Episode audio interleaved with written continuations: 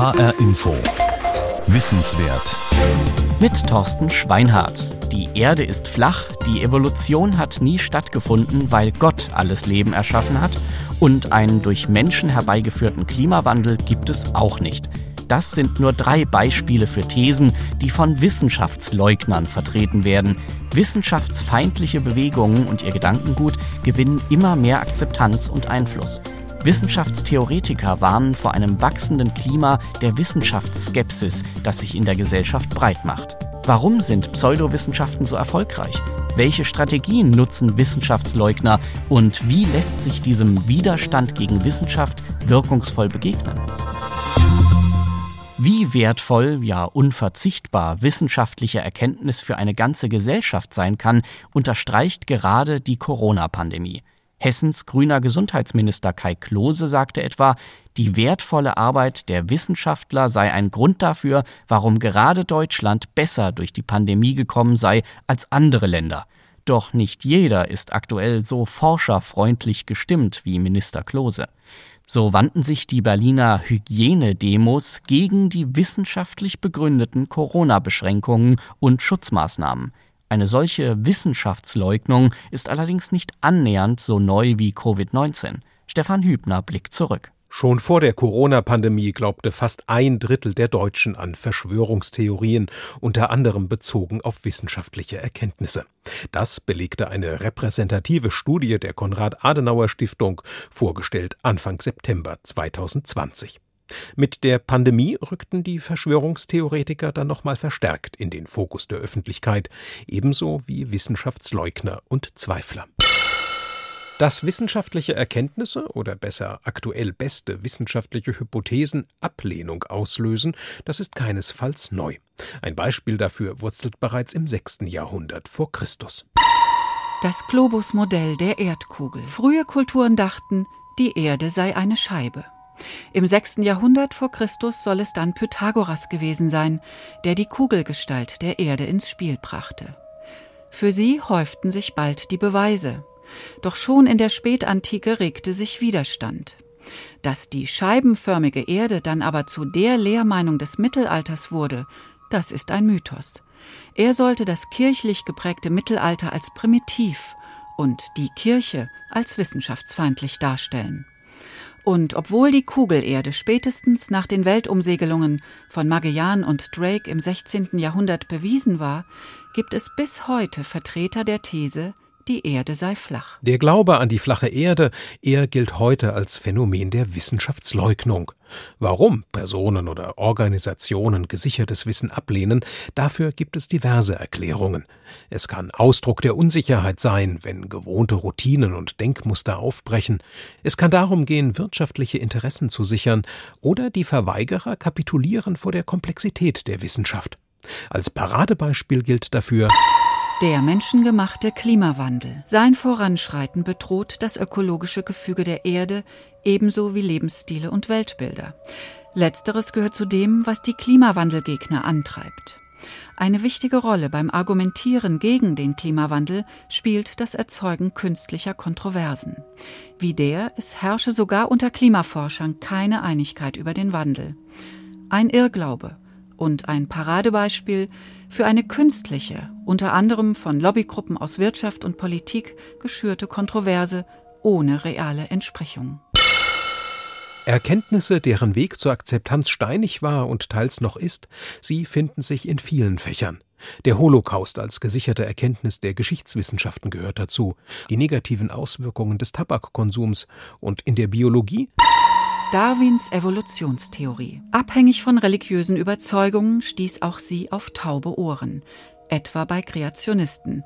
Sie glauben, dass das Leben so entstand, wie es die Bibel schildert, dass Menschen, Tiere und Pflanzen veränderlich sind und ihre heutige Form das Resultat einer Evolution, ein Unding für sie.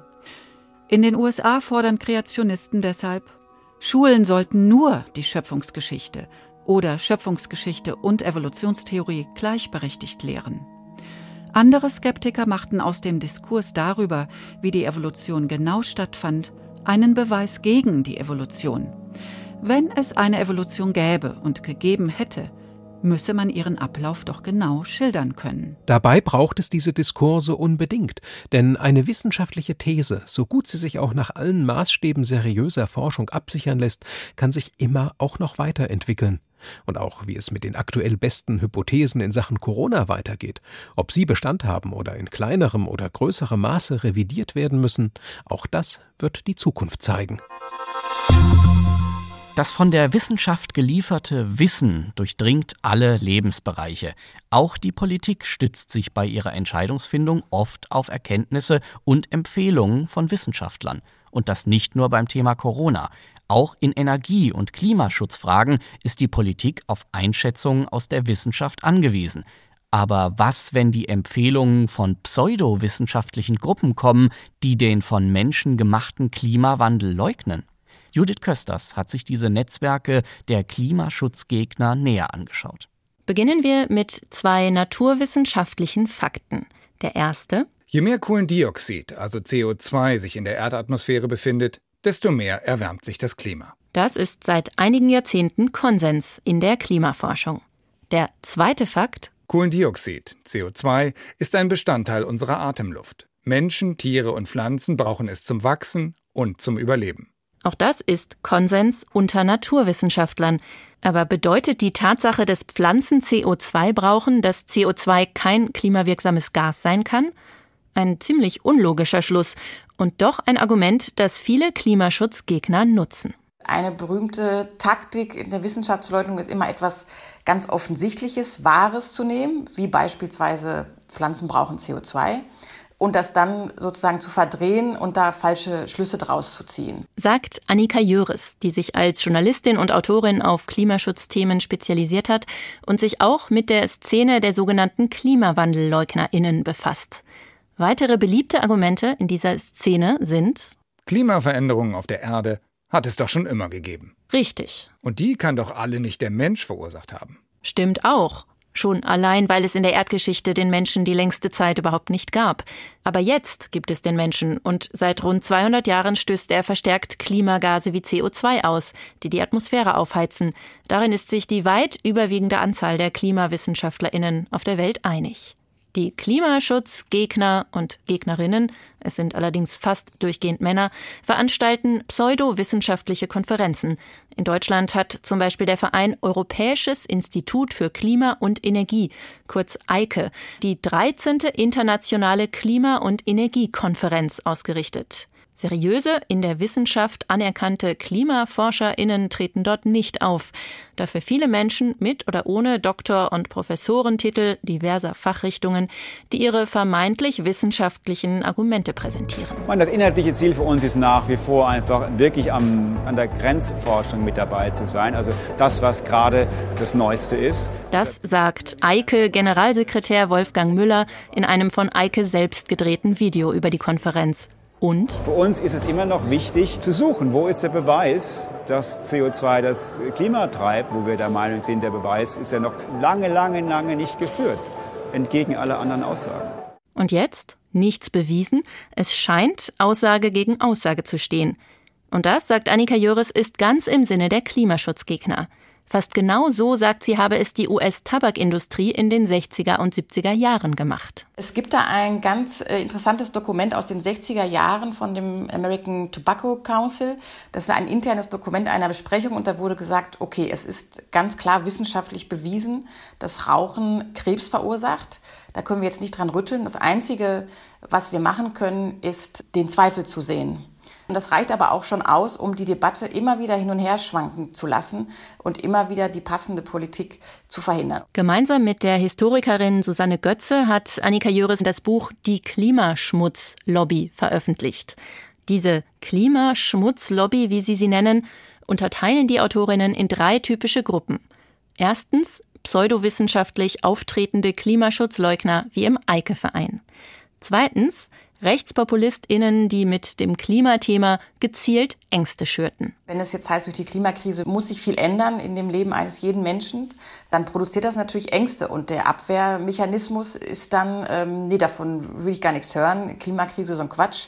Damit spielt die AfD ja immer sehr erfolgreich, dass sie Ängste produziert darüber, wie schlimm es wird, wenn wir sozusagen der Klimakrise begegnen würden. Die dritte und politisch einflussreichste Gruppe aber, sagt Annika Jöris, seien die sogenannten Bremser. Das sind diejenigen in der Regierung und an einflussreichen Posten an Universitäten und Denkfabriken, die sagen, ja, es gibt den Klimawandel, wir müssen auch unbedingt was dagegen tun, die aber dann letztendlich doch alles tun, um das zu verhindern. Vor allem, sagt Annika Jöris, weil sie aus Eigeninteressen am alten, bestehenden Wirtschaftssystem festhalten wollten. Der deutsche Eike-Verein steht dem amerikanischen Heartland-Institut nahe, das ebenfalls pseudo-wissenschaftliche Klimakonferenzen veranstaltet und maßgeblich von der Kohle- und Ölindustrie finanziert wird. Und Eike-Vertreter versuchen, auf die deutsche Politik Einfluss zu nehmen. Auf Einladung der AfD sprachen sie schon im Umweltausschuss des Deutschen Bundestags. Warum schwindet das Vertrauen in die Wissenschaft, die doch so große Erfolge vorweisen kann? Warum glauben Menschen lieber an ein nachweislich falsches Weltbild wie die flache Erde als an das faktenbasierte, beweisbare Weltbild der Wissenschaft?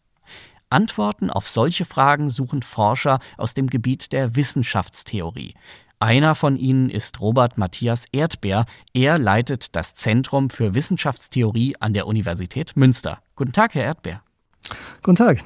Die Wissenschaftsskepsis, die wir heute erleben, die kulminiert momentan vor allem in einem Thema Corona. Warum fällt es so vielen Menschen gerade bei Corona derart schwer, auf die Forschungsergebnisse zu vertrauen? Die Corona-Situation ist natürlich dadurch besonders prekär, dass wir in den Prozess der Forschung selber hineinschauen. Wir haben Meinungen unterschiedlicher Experten, die ihrerseits wieder ihre Meinungen anpassen an die Situation. Also eigentlich ganz normale Vorgänge im wissenschaftlichen Prozess. Aber wenn ich diesen Prozess an die Öffentlichkeit trage, und das muss man ja, weil die Öffentlichkeit ja unmittelbar betroffen ist von dieser Entwicklung, dann zeigt sich das als eine Art von Unklarheit, von Verwirrung, und das, glaube ich, trägt äh, zu dieser Verunsicherung bei. Nun ist Skepsis gegenüber der etablierten Wissenschaft ja überhaupt kein neues Phänomen. Was ist an der aktuellen Welle von Widerstand gegen die Wissenschaft für Sie das Neue? Also neu ist vor allem die Aggressivität und die Absolutheit, mit der wissenschaftliche Erkenntnisse, aber auch der Wissenschaftsprozess selber äh, abgelehnt wird. Es geht einher mit einer Unterstellung, dass es den Wissenschaftlern gar nicht um die Wissenschaft geht, um diese Fakten geht, sondern dass da verborgene andere Ziele dahinter stehen. Man könnte also zugespitzt sagen, die Skeptiker werfen der Wissenschaft vor, Pseudowissenschaft zu sein, also gar nicht Wissenschaft in dem Sinne zu sein, wie sie selbst vorgibt. Warum sind von Wissenschaftsleugnung eigentlich vor allem die Naturwissenschaften betroffen und nicht auch die Geisteswissenschaften? Die Geisteswissenschaften greifen nicht so stark in den Alltag der Menschen ein. Der medizinische Diskurs betrifft uns ja sehr häufig, unmittelbar, gerade jetzt natürlich in der die virologische Situation. Aber auch technische Innovationen bestimmen ja den Alltag unmittelbar. Die Geisteswissenschaften sind dann natürlich in gewisser Weise weniger angreifbar. Ihre Inhalte sind auch oft leichter zugänglich. Es sind historische Inhalte die man mit einer gewissen Distanz beobachten kann. Sie haben den Vorteil, dass sie nicht über formale Sprachen oder jedenfalls nicht in dem Maße über formale Sprachen oder eine Mathematisierung ihrer Vorgänge verfügen, die dann sozusagen eine eigene Art von Dunkelheit dieser Fachsprachen mit sich bringen, sodass sich um die natürlich viele Verschwörungstheorien dann auch ranken können. Wir erleben ja gerade eine gewisse Professionalisierung des Widerstands gegen die Wissenschaft, egal in welchem Bereich. Was sind aus Ihrer Sicht die typischen Strategien von Wissenschaftsleugnung? Also es gibt eine Strategie, die vielleicht die erfolgreichste ist, die die Wissenschaft kopiert, imitiert, selbst vorgibt, Wissenschaft zu sein. Also diese Alternativwissenschaft muss so aussehen wie die echte Wissenschaft. Das heißt, sie übernimmt wissenschaftliche Darstellungsformen, Workshops, Vortragsreihen, Bildgebung. Ne? Denken Sie an die Homepage des Discovery Institute der Kreationisten in den USA. Die sieht auch nicht viel anders aus als die Homepage eines Max-Planck-Instituts äh, hier. Man kann das als Laie oder als Außenstehende dann kaum unterscheiden. Das ist alles hochprofessionell gemacht. Also das würde ich sagen, ist eine der Strategien, wissenschaftsaffin oder wissenschaftsähnlich zu verfahren und die Grenzen so fließend wie möglich zu machen. Sie haben eben schon die Kreationisten erwähnt, also Menschen, die davon überzeugt sind, dass das Leben so entstanden ist, wie es die biblische Schöpfungsgeschichte beschreibt und die Darwins Evolutionslehre strikt ablehnen. Vor allem in den USA sind die Kreationisten stark präsent und das auch schon sehr lange. Arthur Landwehr über einen Dauerangriff auf das Weltbild der Wissenschaft. Wir dürfen den Glauben nicht aufgeben. Das Wichtigste überhaupt ist der Glauben. Dayton, Tennessee, 1925. In einem der spektakulären Prozesse der USA geht es um nichts anderes als den Anfang der Welt und woher wir Menschen kommen. Hier in einem Spielfilm mit Spencer Tracy nachgestellt. Angeklagt der Lehrer John Scopes, der es gewagt hatte, den Schülern über Charles Darwin und die Evolution zu erzählen. Damit hatte er gegen geltendes Recht verstoßen, denn das stellte klar, die Entwicklung von Tier und Mensch ist in der Genesis des Alten Testaments beschrieben und so ist es wörtlich zu unterrichten. Dagegen steht die Lehre von der Evolution, die langsame Entstehung der Arten durch Mutation und das Überleben der am besten angepassten Lebewesen und dem Menschen als ein Zweig in der Entwicklung der Primaten. Der sogenannte Affenprozess ist jetzt fast 100 Jahre vorbei in dem übrigens Lehrer Scopes verurteilt wurde. Die Auseinandersetzung um den Biologielehrplan in öffentlichen Schulen aber ist mitnichten überstanden. I don't want our state, as we struggle to build our bioscience industry and our economy, to suffer like that again. Ich will nicht, dass unser Staat, während wir hier versuchen, in Kansas eine Biotechnologieindustrie aufzubauen, noch einmal so leiden muss sagt Rachel Robson 2005 in Kansas. Wieder einmal soll die Politik die Lehrpläne ändern. Religiöse Fundamentalisten hatten genug Gewicht bekommen, um Druck auszuüben. Einige Jahre zuvor hatten Gerichte bis zum obersten Gerichtshof in Washington festgestellt, Kreationismus, also die Lehre von der Erschaffung der Welt, ist religiöser Glaube und hat nichts in einer öffentlichen Schule zu suchen. Jetzt heißt das neue Modell intelligentes Design.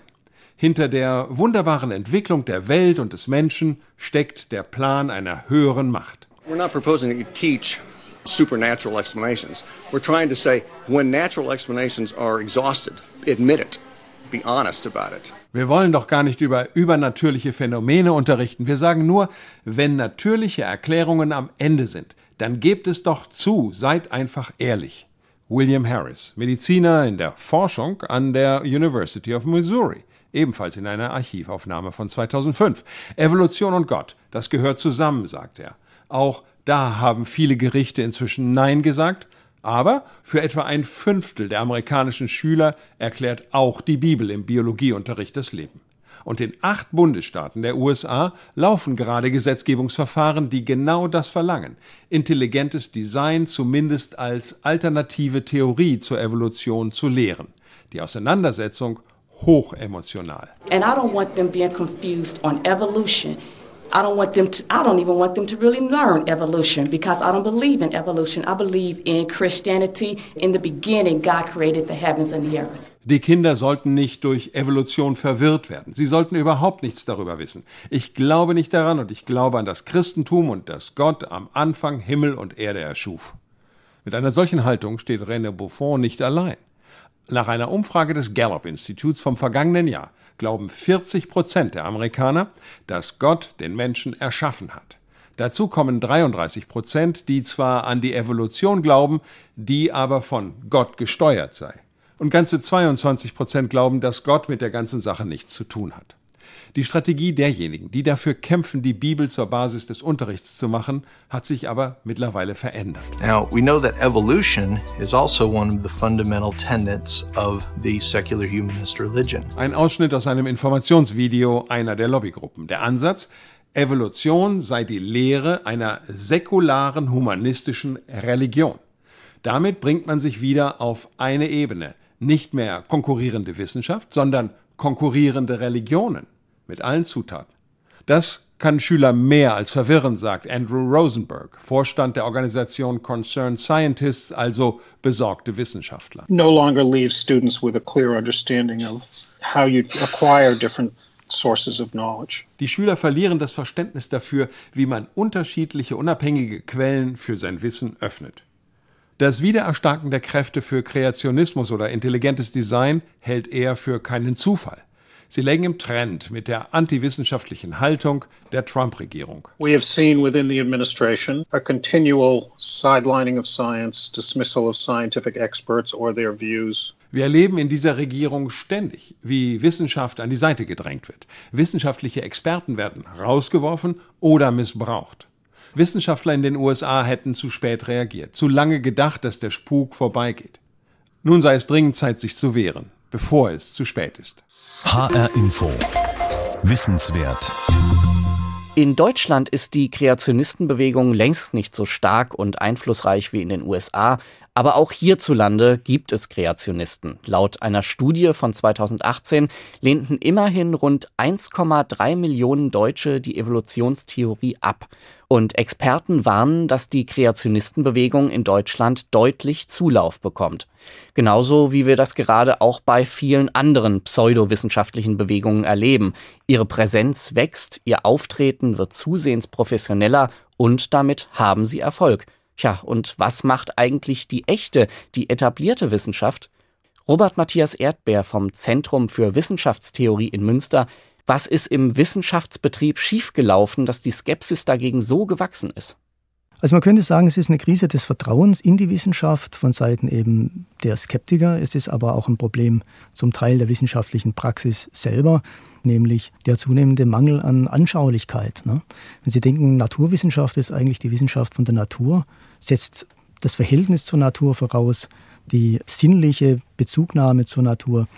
Und das ist natürlich in der modernen Wissenschaft äh, nur noch selten der Fall. Es ist eine Erfahrungswissenschaft ohne sinnliche Erfahrung der Natur, die sie untersucht. Es geht um Theorien, Instrumente, um Modelle. Und das macht natürlich die Distanz zwischen der Wissenschaft und ihrem Gegenstand, aber eben auch zwischen den Ergebnissen der Wissenschaft und den Menschen, an die sie ja vermittelt werden sollen, größer. Mal angenommen, die Wissenschaft, wie wir sie heute noch kennen, würde irgendwann an den Rand gedrängt oder ganz verschwinden. Ist für Sie als Wissenschaftler eine Zukunft vorstellbar ohne objektive Wissenschaft? Vorstellbar ist das natürlich schon. Die Frage ist dann umso mehr, wie wir uns diese Zukunft vorstellen wollen. Also welche Vorstellungen von wissenschaftlichen Verfahren wir vertreten wollen. Und äh, da ist, glaube ich, sehr wichtig, dass man die Entwicklungen beobachtet, äh, dass man sie entsprechend kritisch bewertet, die wir hier sehen. Es muss ja nicht nur ein Nachteil sein, dass bestimmte Wissenschaftsalternativen aufgezeigt werden, denn sie zwingen ja auch die Standard-Universitätswissenschaft zu Reaktionen, ne, ihr eigenes Profil zu schärfen und entsprechend zu vertreten. Insofern ist es, glaube ich, oft sinnvoll, diese Alternativwissenschaften auch in ihren etwas extremeren Ausprägungen in dieser Hinsicht ernst zu nehmen und zu sagen, was sind die Alternativen, die sie tatsächlich anbieten und die wir nicht mittragen wollen und was müssen wir tun, um ein wissenschaftliches Weltbild zu erhalten und die Werte, die wir damit vertreten, damit dieses Weltbild eben entsprechend weiterwirken kann. Wie sollten diese Reaktionen aussehen? Was muss Ihrer Meinung nach die Wissenschaft, der Wissenschaftsbetrieb jetzt tun, um auf die Herausforderungen durch die Wissenschaftsskeptiker zu reagieren? Also die Wissenschaft muss diese Herausforderung annehmen und sie kann das nur dadurch tun, dass sie sich selbst in diese öffentlichen Diskussionen einbringt. Und das erleben wir ja auch. Wir sehen, dass Wissenschaftler, die normalerweise im Labor stehen, jetzt in der Talkshow sitzen oder ihre eigenen Social-Media-Kanäle bedienen. Das ist aus einer konservativen Sicht natürlich fragwürdig. Es ist aber auf der anderen Seite auch enorm wichtig und produktiv, weil hier sozusagen auch ein neuer Typus von Forschendem entsteht, die sehr viel stärker mit der Bevölkerung kommunizieren, auch ihre Kontroversen im öffentlichen Raum austragen, mit allen Vorteilen, aber auch eben auch mit den Nachteilen, die sich äh, daraus ergeben. Widerstand gegen Wissenschaft. Um Evolutionsleugner und Klimaschutzgegner ging es in dieser Wissenswertsendung. Diese Sendung können Sie auch als Podcast hören unter hrinforadio.de und auch in der ARD Audiothek App. Für Schulen steht diese Sendung außerdem kostenfrei als Unterrichtsmaterial zur Verfügung. Mein Name ist Thorsten Schweinhardt.